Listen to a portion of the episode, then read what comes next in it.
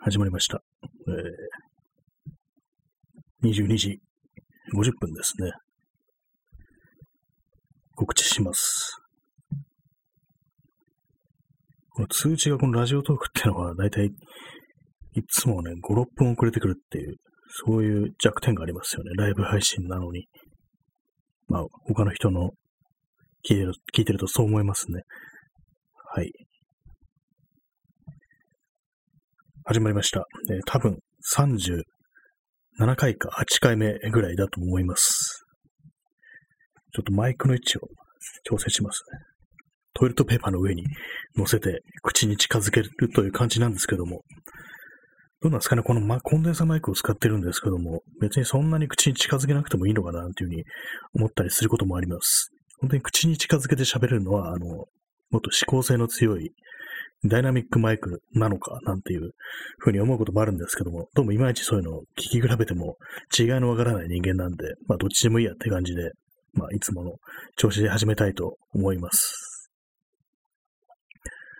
はい、えー、本日は6月の20日ですね。時刻は22時52分です。今日は日曜日、日曜の夜、皆様、いかがお過ごしでしょうか？私はですね、今日は、あの、昨日は本当に何にもしなかったんですけども、今日はようやく外に出ることができました。で、まあ、どこに行ってたかというと、ちょ川の方に行ってて、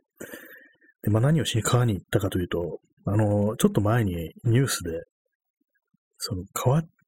川にいるザリガニとかが、こう、まあ、いわゆる下水から流れ出たら、その抗うつ剤とかを含んだ排水を、まあ、間接的にこう摂取して、こう、非常にまあ積極的になったという、何も怖くないなんていうの書いてありましたけど、その記事では、そのザリガニの状態を、そういう風になったというね、話を聞いたんですね。じゃあそのザリガニを食べて、さらにね、こう、間接的にこう、抗うつ剤を摂取し、摂取というかね、こう、取り入れてやろうっていう風に思って、じゃあもうザリガニをね、バリバリ生で食べに行くかと思ってね、隅田川の方に行ったんですけども、まあ当然嘘なんですけども、ザリガニいませんからね、多分、隅田川に。何がいるんですかね、隅田川は。この間、あの、クラゲを見ましたけどもね。まあ、その隅、隅田川に行ったんですよ。あハートありがとうございます。隅田川に行って、まあ、特にね、何も用はなかったんですけども、まあ、例によって、こう、なんか、写真でも撮るかみたいな感じで、こう、そんな感じで、まあ、行ったんですけども、その前に、あの、神保町に立ち寄って、で、何をね、こう、探してたかというと、あの、よくね、この放送でも何回か言ったと思うんですけども、あの、昔ね、幼い頃に読んだ怖い話の本っていうね、そ結構その話何回かしたと思うんですけども、それが何なのか全然わからなかったっていう話もしたんですけども、どうやらあの最近になってあの出版社が二見書房で、でその文庫のなんていうかシリーズっていうんですかね、まあそういうのがあの、サラブレッドブックスというような、そういう、ね、タイトルで出てると。タイトルというか、まあその文庫のシリーズみたいなので出てると、それが分かったんですよね。で、まあそれでいろいろ検索してたら、どうもその作者、本を書いてる人は中岡俊也という人らしく、どうもなんか心霊研究家的なそういうような肩書きの人みたいで、他にもこういろいろそういう怖い話の本だとか、心霊写真の本だ本だとかを出してる、まあ、ある意味ね、こう大家と言っていい、そんなね、感じの人がいたらしいんですよ。まあ、よくわかんないですけど、ひょっとしたら今も存命なのかもしれないですけども。で、まあ、それをいろいろ探してるうちに、こう、ネットでそれらしき本に行き当たったんですね。で、それを今ですね、ちょっと、ね、買おうかなと思ったんですけども、ちょっと値段が高いなっていう。まあ別に高くはないんですけども、なんかこんな 昔のなんかすごい、ね、それすごいしょうもないっていう、言ったら失礼ですけども、なんか普通のなんかこう、ね、怖い話の本にがなんか、未だにそんな普通に値段取るんだみたいな感じの価格になってたんで、ひょっとしたらあの古本屋とかにあるんじゃないかなみたいな感じで、そのまあ神保町行ったんですね。まあ結果として見つからなかったんですけども、まあ、ハートありがとうございます。結局として見つからず、まあ、いろいろね、本屋回ったんですけども、やっぱ日曜日だからなのかなんだか知んないんですけども、結構あの、休業中っていうような、まあ今日たまたま休みなのか、それともね、コロナのあれだってかなんだかで休業なのかわからないですけども、そんな感じでね、結構古本屋あるのに、割となんか半分ぐらいが休みみたいな、そういう感じでした。あの神保町のあたり。まあそこでもいろいろ探しちゃうんですけども、やっぱりなかったですね。なんか、ちゃんとした本がやっぱりこう置いてあるなっていうのがあって、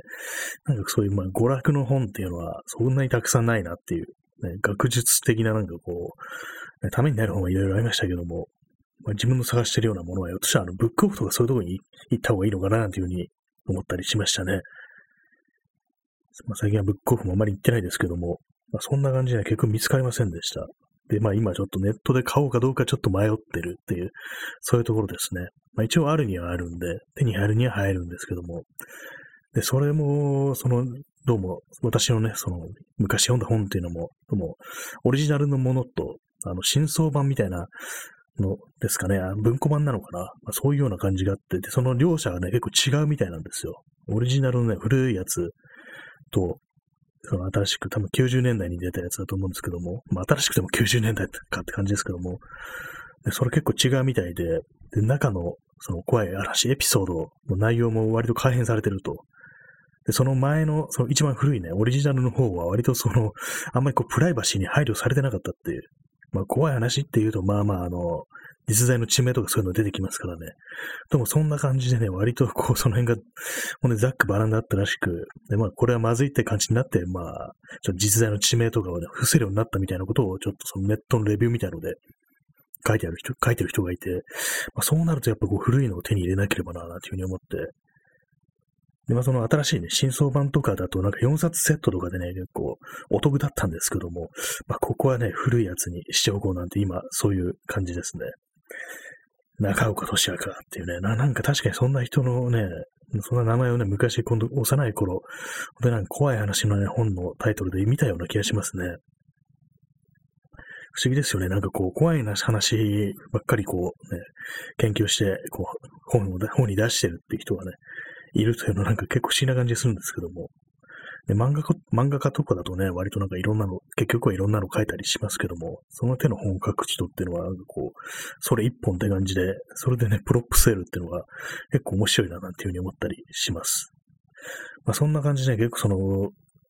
神保町では見つかりませんでした。で、まあその神保町スルーして、こう、隅田川に行ったんですけども、まあ隅田川はいつもの隅田川ですね。まあ別に、それにまあランナーとかがいて、前にあの、その、あれですね、その行った時に、なんかこう、ランナーの人たちがあんまりこうマスクをしてないと、半分以上マスクしてないと、そんな感じに思って、それをあの、ツイッターで書いたんですけども、なんか今日行ったらね、あの、マスクしてる人が多かったような気がします。私のツイートを読んでいたのでしょうかなんていうね、そんなこと思ってしまいましたけども、まあ、確かにした方がいいな、なんていうふうには思いますね。まあ、そのような感じで結構、うろちょろしてたんですよ。まあ、いつものコースなんですよね。もう結構飽きちゃってるんですけども、本当にまあ写真撮ることないな、なんていうふうに思いながら、結局なんかいつもあれを持ってくんですけども、あの自分で自作したね、あの、大昔の大判レンズを使ったビューカメラというようなものをデジタル化したようなやつなんですけども、でもそれはあの、すごいね、望遠レンズを使うものなんで、何を取っていいかわかんないっていうのをずっと思ってるんですけども。で、まあずっとそれがなんかよくわかんない状態でなんか適当に取ってるって感じなんで、全然こう納得いくものがなんか取れてないというような、そんな感じなんですけども。まあ、何のテーマもコンセプトも、コンセプトもなしにうろちょろしてるって感じで、なんかこういかんなと思いつつ、今日もなんかこういろいろ考えながらね、外歩いてたんですけども、川沿いとかを、なんかもう気の利いたことが思い浮かない、思い浮かばないなっていうね、そんな感じでしたね。一応まあ写真はね、結構ね、撮ったんですけども、なんかいつもと同じだわ、みたいな感じで、やっぱこう自分のこうマインドの方をちょっと変えていかないと、できないな、っていうふうに思ったりしますね。まあでも結局趣味でね、こうやってるもんなんで、別にこう、ね、絶対やんなきゃいけないというわけではないんですけども、誰かに撮れと言われてるわけではないんですけどもね、やめろと言わやめろってもいいんですけどもね、でもなんかそれはなんか違うという感じで、まあ大体ね、こういうふうになんかこう、煮詰まって頭の中がね、こんがらがってくると私はその自分の趣味的なものをやめてしまいがちなんで、まあ絵絵描くことだとかね、そういうまあ、こととかね、やめてしまいがちなんで、それは良くないと思って、これはまあ、しばらくね、こう、クールダウンしてっていう感じで、で、まあ、なんか思いついたらやろうっていう感じで、そういう構えでね、言ってるんですけども。で、まあ、その、歩いてたんですよ。その、その、あれですね、あの辺りを、隅田川の辺りを。で、途中ですね、いつもちょっと違うところにこう行き当たったんですけども、そこはね、なんかあの、まあ、同じ隅田川テラスという隅田川沿いのね、遊歩道的なところなんですけども、結構ね、その、冷たいというかね、涼しい風が吹いてきて、かなりね、いい感じの、でも座るところもあったりするっていうようなところにね、今日、行き当たりました。で、これが何ていうとこなのかなこれは、えー、地名的には新川ってとこですね。新しい川っていうとこなんですけども、あの、これはあの、隅田川って結構、隅田川のあたりで島みたいになってますよね。あの、まあ、佃島だとか、ね、月島だとかね、そういうような感じで島になってるんですけども、その中の、これ何島なんだろうな。これ、ここは島ではないのかなっていう。でもなんかこう、地図で見ると島みたいになってる、新川っていうね、地名のところがあるんですけども、そこのね、隅田川沿いの景色が結構良かったですね。対岸にあの、佃島の、ね、こう、巨大なね、多分タワーマンションなんですかね、あれは。そういうものがこう、立ってて、見えて、で結構多分あれなんですよね。こう、夜景とかを撮ってる人人とかも結構いるのかもしれないですね。まあ今日は別に誰もそういう写真撮ってる人はいませんでしたけども、そのようなね、ことを思いました。えー、永代橋のね、ふもとって言ったらいいんですかね。永代橋があるところですね。まあ、永代橋ってのは隅田川にかかってる川なんですけども、もね、ちょっと前にあのツイッターでね、流れてきたね、こう、昔、大昔のニュースで、永代橋のあの、なんていうんですかね、あの構造、鉄骨の構造の中に入り込んで死んでた人がいたっていう、そういうことがもう本当大昔あったみたいです。でも下手したらもう戦前とかそのぐらいの時代だと思うんですけども、恐ろしいですよね。か確かね、あの、1、2週間前に、どっか、どこだったかな、ヨーロッパのどっか、スペインだったかもしれないですけども、なんかの、オブジェの中に入り込んで、まあ寝てたんだか、それとも何なんだか、ね、ななんか落っことしちゃったんだかなんだかで拾おうと思ったんだかわかんないですけども、その中にはまり込んで、はまって抜けなくなって、お亡くなりになった人がいたっていう、そういうのを聞いたんですよね。その流れでその永代橋のその構造の中で死んでたっていう人がいたっていう、大昔のニュースが流れてきたんだと思うんですけども、やっぱりね、そう、ここでかつてね、人が亡くなったんだっていう、ね、確実にここで人が死んでますってやつですよね。あの、稲川淳二がよく言う。それの状態になりましたね。やっぱそこ通ってる時に、ここで確実に人が死んでます。大変多くの方が、大変多くの方って言ったらね、まあ、あれなんですけども、東京大空襲とかでね、多分その、隅田川のあたりっていうのは相当な数なくなってると思うんですけども、まあ関東大震災とかもありますね。まあそういう感じなんですけども、だからまあどこででも人が亡くなってるんでね、今更なんかそこでそんな風にね、霊感をね、こう覚えなくてもいいんですけども、まあそんなようなことを思いました。で、まあそこからね、少し入った川沿いのね、地図を見ると、こう、新川公園というね、そういうタイトル、タイトルじゃないや、名前みたいですね。隅田川テラスの新川公園というところなんですけども、ここはね、結構いいですね。人がなんかこう歩いてたりして、犬の散歩とかしてる人がいて、えー、トリプル X さん、心霊会。そうですね、今日なんかまた、こう、心霊会になってしまってますね。割とこうタイトル、ね、過去は振り返らない方がいいっていうね、まあ、これは別に心霊的なあれではないんですけども、また別なね、感じのね、話をしようと思ったんですけども、なぜかこう、さっき、その、大昔の、その心霊本をね、ちょっと買おうか迷ってるなんていう、ね、話をしたんでね、ちょっとね、今ね、本当に買おうかなっていうふうに思ってるんですよね、その大昔の。タイトルが、あの、私は幽霊を見たっていうね、すごいストレートなタイトルなんですよね。やっぱね、こうでなくちゃいけねえやみたいな、なんかそんなところありますよね。あんまこうね、こう頭良さそうにしてもね、仕方ないんですよっていうね、私は幽霊を見たっていうね、これ以上にストレートなタイトルはないだろうなんていうふうに思うんですけども、で、まあね、結構その本の話をしてるときに、あの、自分のね、一番怖かったエピソードとして、首吊りの部屋という話があるんですけども、それの挿絵がすごい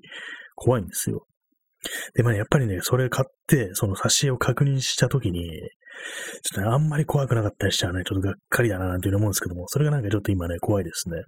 怖いのが怖いんじゃなくて、怖くなかったら怖いっていうね、ちょっとよくわかんない感じですけども、そうなんですよね。で、やっぱりね、そういう風に買ったらね、人に見せたくなるっていう、出てくると思うんですよね。でもあれなんですよね、ちょっとネットにね、ちょっとアップするのあれだなと思うんでね、その辺なんかちょっと皆さんに、こう、ね、リアルで会う機会のない皆さんにお伝えすることができないのがちょっとね、あれなんですけどもね、ちょっと見ても、見せたいですよね、本当に。すごい絵なんですよ。まあ私の記憶が正しければというような話ですけどもね。やっぱりね、ちょっとね、盛り上がってきましたね。これはなんか、多分買う方にね、今、傾いておりますけれども、私は幽霊を見たっていうね、私のね、その、家にあった本、状態ではね、もうカバーとかなくてね、結構ね、色あせで古い感じの状態だったんでね、一体誰が買ったんだかわかんないんですけども、多分親戚とかがね、買ってね、くれたのかもしれないですね、それは。時代的に。結構ね、古いものなんですよね。70年代なんで、いつぐらい買ったのか、まあ親が買ったのかもしれないですけどもね、それずっと取ってやったのかっていう感じですけども、なんか押し入れの中にね、あったっていうね、記憶がありますね。子供の目につかないようなところにしまってあったっていう、本棚じゃ、本棚じゃなかったんですよ。で、まあカバーもね、なくなってたんですけども、その、剥き出しの、そのね、背表紙に、あの、馬のね、ロゴみたいなのがあって、その、サラブレッドブックスというから、馬のロゴなんですけども、なんかしましまっぽくね、描かれてて、それのせいでなんか自分がそのシマウマのロゴだったっていう風にずっと勘違いしてて、それでいろいろ検索してたんで、なかなかこう、正解に行き当たらなかったんですけども、まあ、今回めでたく、そのね、ちょっと水を飲みますね。水っていうか麦茶ですけども。今回めでたく自分のその探ししてたっていうかね、幼い頃に読んだ本が判明したということでね、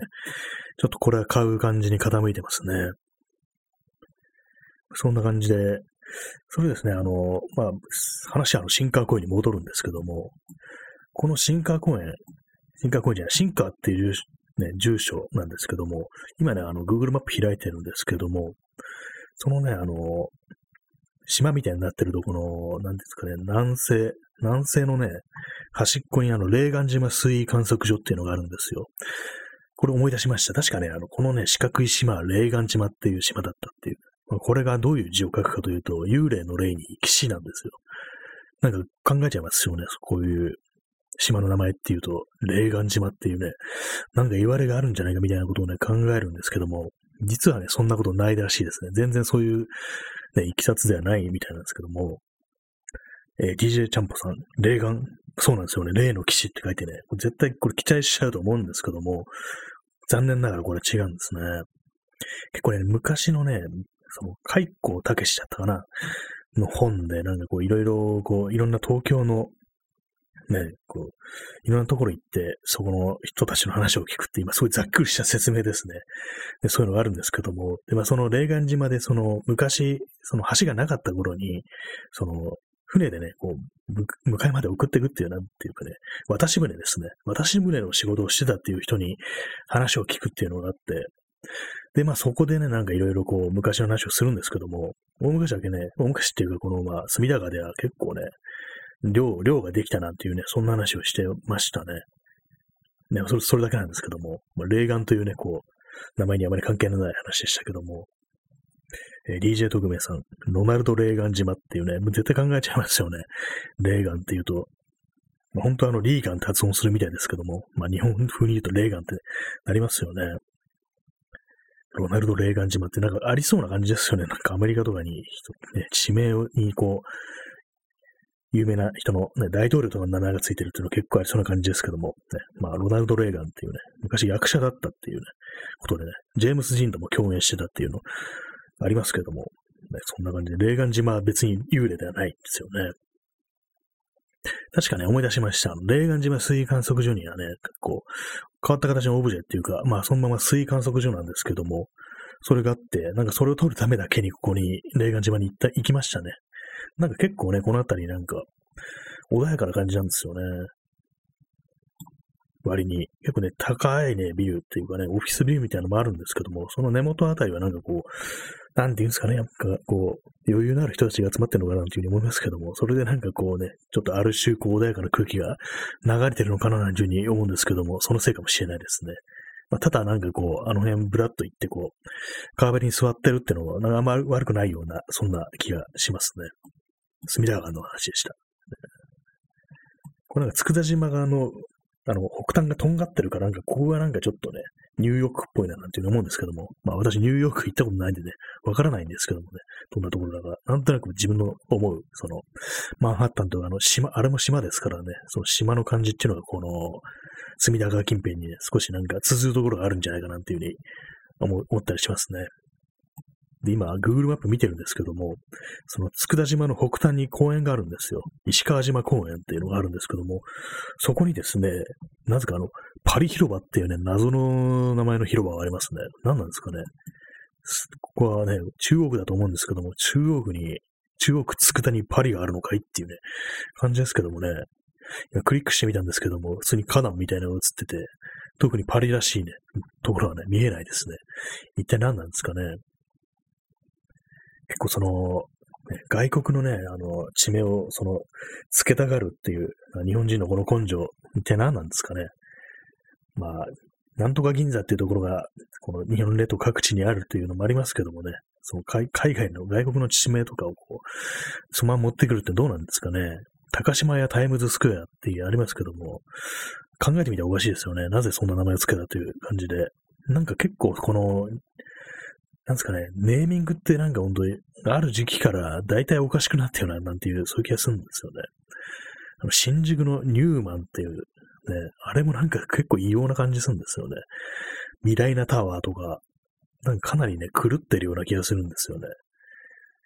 私の友人とか、あの、ニューマンのことをネオマンっていう風に言うのがね、ちょっと面白くてね、私もなんかたまにネオマンとか言ったりするんですけども、なんか奇妙なネーミングするよな、なんていう思ったりしますね。バスタ新宿とか。結構ね、ふざけてるみたいな、なんかそういう名前が割とあるような、そんな気がします。えー、麦茶を飲みました。で、まあそんな感じだったんですけども、特にまあ、特に心霊っぽいね、あれは出てこないんですけども、まあその、私がその、大昔のね、私は有料を見たという本を手に入れた暁にはね、その内容についてね、とっぷりとね、語りたいと思うんでね、ちょっとそれはご期待くださいというふうに思ってます。多分買います、これは。で、まあその今日のタイトルの、もしかして過去は振り返らない方がいいっていうタイトルなんですけども、これはまあそのままですね。よくまあそういうふうに言われるんですけども、それに私あんまりこうピンとこなくって、まあその、そんなに悪いことかっていうのと、そんなに振り返って、自分はそんなに過去のことを振り返ってないんじゃないかっていうね、思ってたんですけども、でまあ結構ね、過去を振り返るという言葉からね、こう、受けるのは、まあ、実際にこう自分がこう体験した時代だとか、あの頃良かったなっていうようなそういうことまあね、自分が体験したということがまず最初にあって、でそういうところに、まあ、ばっかり戻っていきたがるというね、そういうことかと思ったんですけども、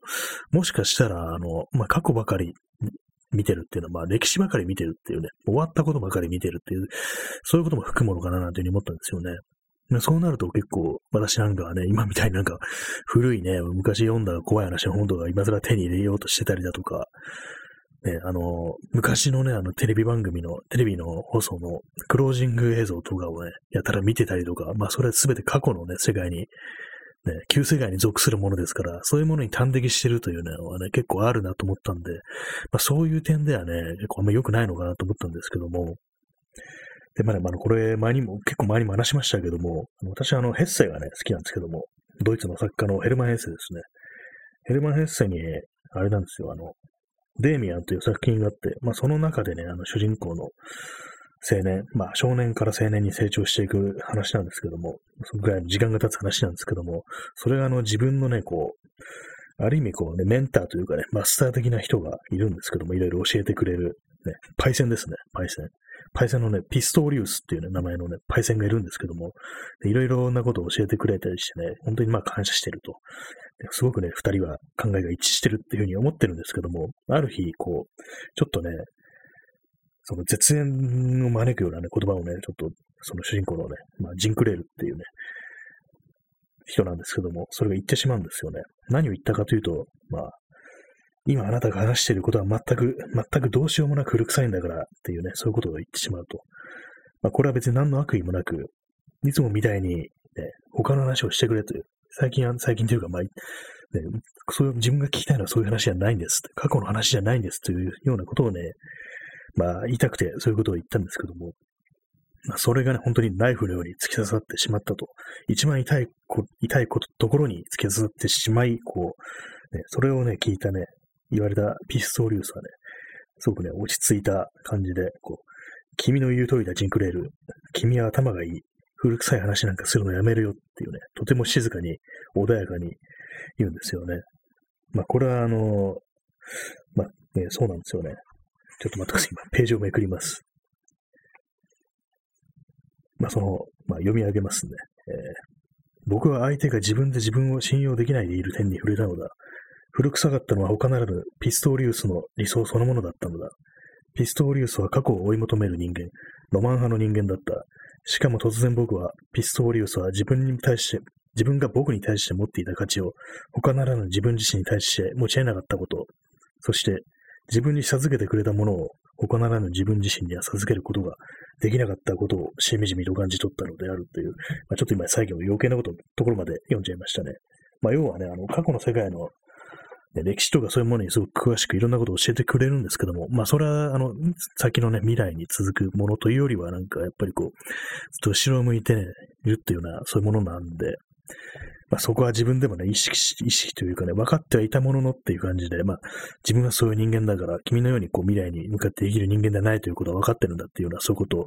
言うんですけども、まあ、そうかっていう感じで、ね、確かに自分、あんまこう未来にこういいね、いいね、あれを持ってないなっていうね、あんま希望を持ってないですからね、もうそもそも。非常にまあ、後ろ向きな人間だなっていうね、そういうことをね、なんか思ってしまったんですよね、ふと。なんでこんなこと思ったのかちょっと自分でもわかんないですけども、まあ確かに本当過去の世界ばかり見てるしね、これからに期待することがあまりないっていう、非常にそういう人間だなってやることにね、なんかこう、今日自転車を漕ぎながらね、なんかふっとね、思ってしまったんですよね。まあそれだけなんですけども、そんな、そんなところからね、このタイトル、ちょっと行々しいね、タイトルをつけてしまいましたけどもね、皆様いかがでしょうか？これからのこととかね、今この世界で起きてることに、こう、興味を持ってますでしょうか？そこにこうね、全身でこうね、ダイブしてますかっていうね感じですけども、まあそこまで、そこまで言うとしてないっていうね、人が多いでしょうけども、ね、そうなんですよね。私は今起こってるね、こととかね、こう今まさにこういうシーンがあるっていう、そういうことにあんまり興味がないというね、それはなんか本当にこう、後ろ向きだなというふうに思うんですけども、こういうの変わるんですかね。まあそういう人間なんだっていうね、ふうに、やっぱ思ってしまいがちなんですけども、まあそれこそが後ろ向きな人間の、こうよく言うね、言葉かもしれないですね。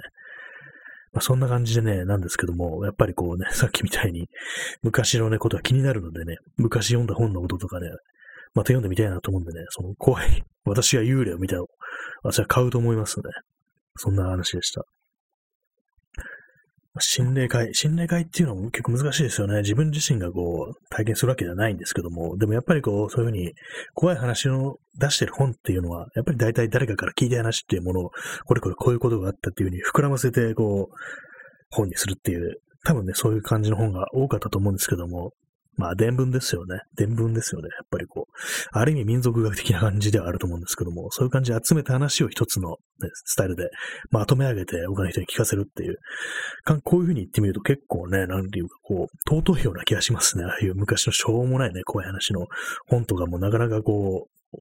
未来ね、この、後の世界においては非常になんか貴重な、ね、資料になるのではないかなというふうに思ったりしますね。どうなんですかね今後の世界というのはどうなんでしょうか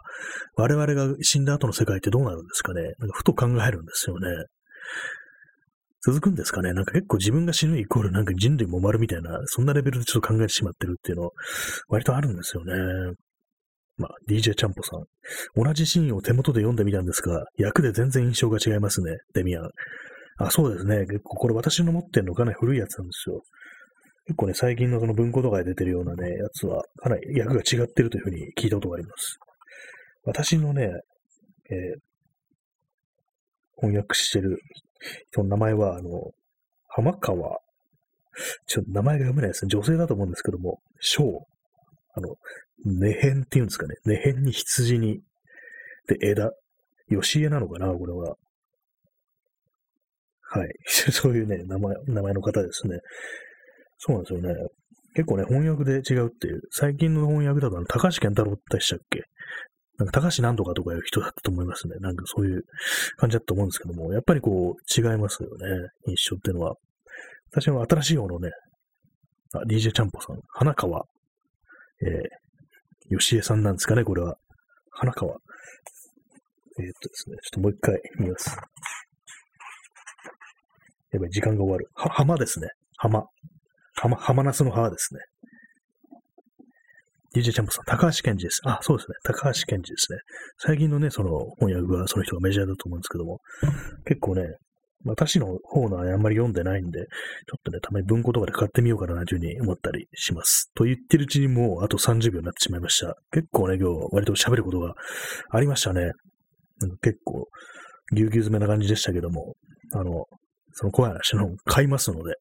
まあ、期待して待っててくださいってね、別にまあ全部読み上げるわけにいかないですけども、まあ大体ね、ざっくりここでなんか話していこうかななんていうふうに思うんですけども、あのね、恐ろしい挿絵を皆さんに見せることができないのは本当に惜しいですね。まそんな感じで本日は、あ、座布団一枚ありがとうございます。この辺りで、えー、終わりたいと思います。それでは、さようなら。